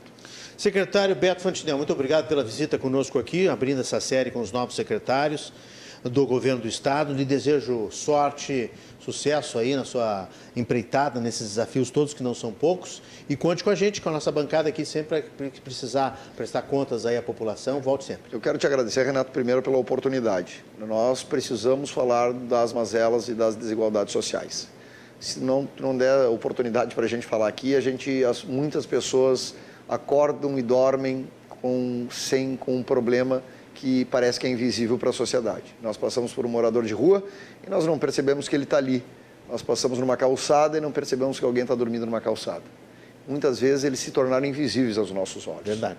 Nós temos que pôr o alfinete e a gente precisa se acordar. A gente precisa se sensibilizar. Essa é uma tarefa da sociedade. E nós falamos aqui de mais de um milhão de pessoas em segurança alimentar, nós falamos aqui de centenas de moradores de rua, nós falamos aqui em dezenas de milhares de pessoas que buscam uma oportunidade de qualificação para o ingresso no mercado de trabalho. Nós falamos aqui de um problema que nós precisamos enfrentar para que o Estado seja mais pujante e produtivo. Nós precisamos cuidar das pessoas que mais precisam. Para isso que existe o poder público, para que possa gerir e com justiça social construir um Estado, um ambiente mais uh, melhor, uh, mais humano, mais digno. E nós vamos fazer isso uh, junto à Secretaria de Assistência Social, que logo ali na frente vai ser a Secretaria de Desenvolvimento Social. Nós temos essa missão, eu quero agradecer a oportunidade da RDC de falar essa temática, quero agradecer ao governador Eduardo Leite e ao vice-governador Gabriel Souza pela oportunidade de confiarem a, a nossa equipe, a mim, a liderança da Secretaria, para que nós possamos escrever uma nova história do enfrentamento da vulnerabilidade social no estado do Rio Grande do Sul. Tenho convicção que nós vamos viver quatro anos intensos de muito trabalho e dedicação para que ao final desse ciclo de governo, que o governador Eduardo classifica como uma evolução da evolução, uh, nós tenhamos indicadores que mostrem que nós adotamos políticas efetivas e que oportunizamos que muitas pessoas fossem incluídas no mercado de trabalho. A gente deseja que o governo como um todo dê certo que nós temos muitas oportunidades, desenvolvimento econômico, geração de emprego, para que gente, essas pessoas possam estar incluídas e serem protagonistas de uma bela caminhada, de uma bela história. Muito obrigado pela oportunidade de RDC, um grande abraço a todos e que juntos a gente possa exercer a solidariedade e a empatia para que construir uma sociedade mais justa e mais humana. Um beijo no coração de todos e um abençoado 2023. Obrigado, secretário. O Dinho de Encruzilhada do Sul também está parabenizando o governador Eduardo Leite por ter escolhido o senhor para a Secretaria de Assistência Social. Os nossos telespectadores estão se manifestando. O secretário Beto Fantinel vai voltar aqui. Nós vamos fazer um rápido intervalo que eu venho com as últimas informações e a notícia boa do dia em seguidinha. Lembrando que o Cruzando as Conversas tem oferecimento da Associação dos Oficiais da Brigada Militar, do Corpo de Bombeiros Militar, a SOFBM, defendendo quem protege você. E Banrisul, tudo está em transformação. Banrisul, nossa conexão transforma. Intervalo rápido, eu espero vocês.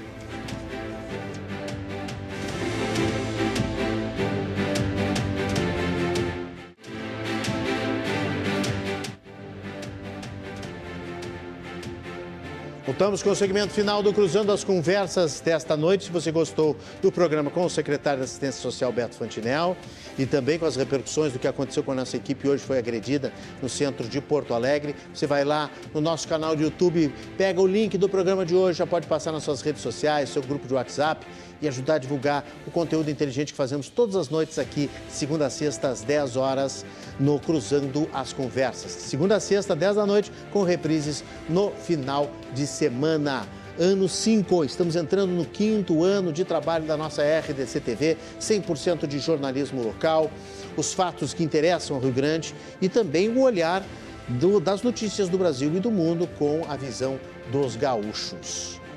E sempre em Claro Net TV, na televisão, também na internet, nas redes sociais, no YouTube e no Facebook ao vivo. Sempre um oferecimento da Associação dos Oficiais da Brigada Militar e do Corpo de Bombeiros Militar Azof-BM, defendendo quem protege você. E Banrisul, tudo está em transformação. Banrisul, nossa conexão transforma. A notícia boa do dia, é claro que não é uma notícia boa o sepultamento do rei Pelé, que foi lá sepultado né, na, sua, na sua cidade natal, no seu berço, é, que é do futebol, que é lá o, o atleta do século, que foi é, sepultado num memorial Necrópole Ecumênica Cemitério Vertical de Santos, que é a cidade que abraçou ele no futebol. Não é a cidade que ele nasceu, ele nasceu em Três Corações, mas o Santos e a cidade de São Paulo, o time, abraçou ele. Foram dois dias de muita emoção em Santos, mais de 250 mil pessoas foram à Vila Belmiro se despedir do ex-atleta, foi sepultado hoje. Mas os cariocas fizeram uma grande homenagem, olha só. O prefeito de, do Rio de Janeiro, Eduardo Paes, fez a proposta e os cariocas já aprovaram. A mudança do nome da Castelo Branco para Rei Pelé.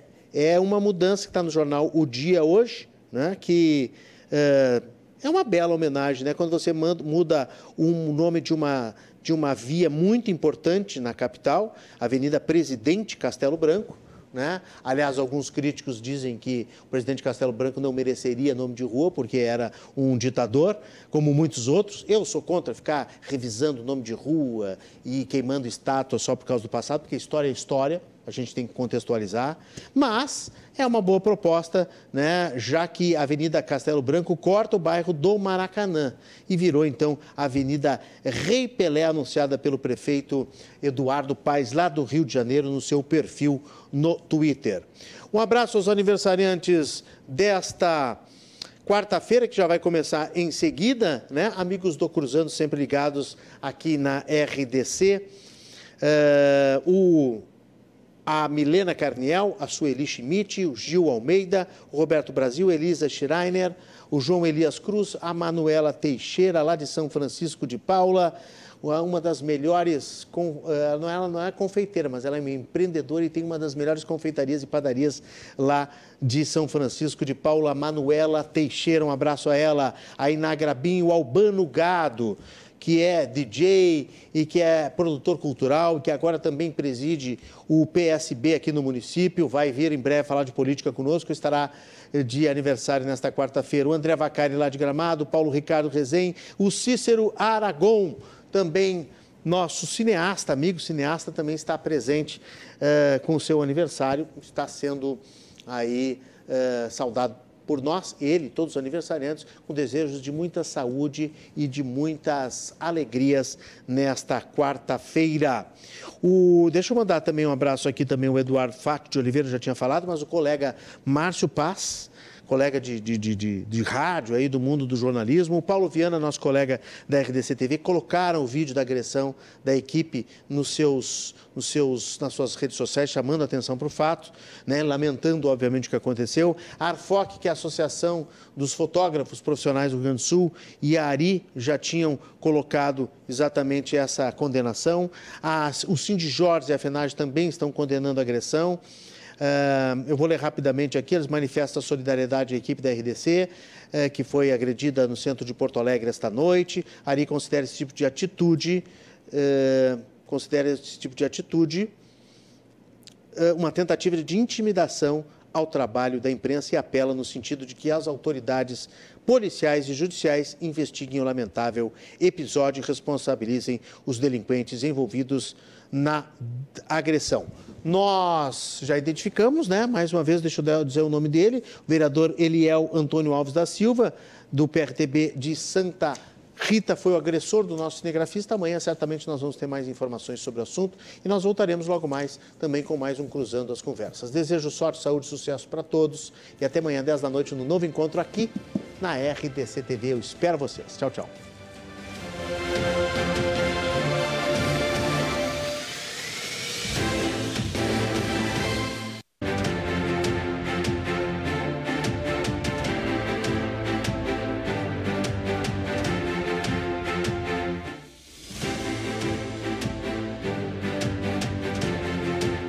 Cruzando as Conversas.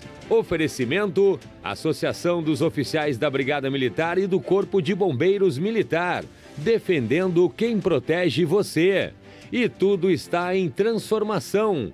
Banrisul, nossa conexão transforma.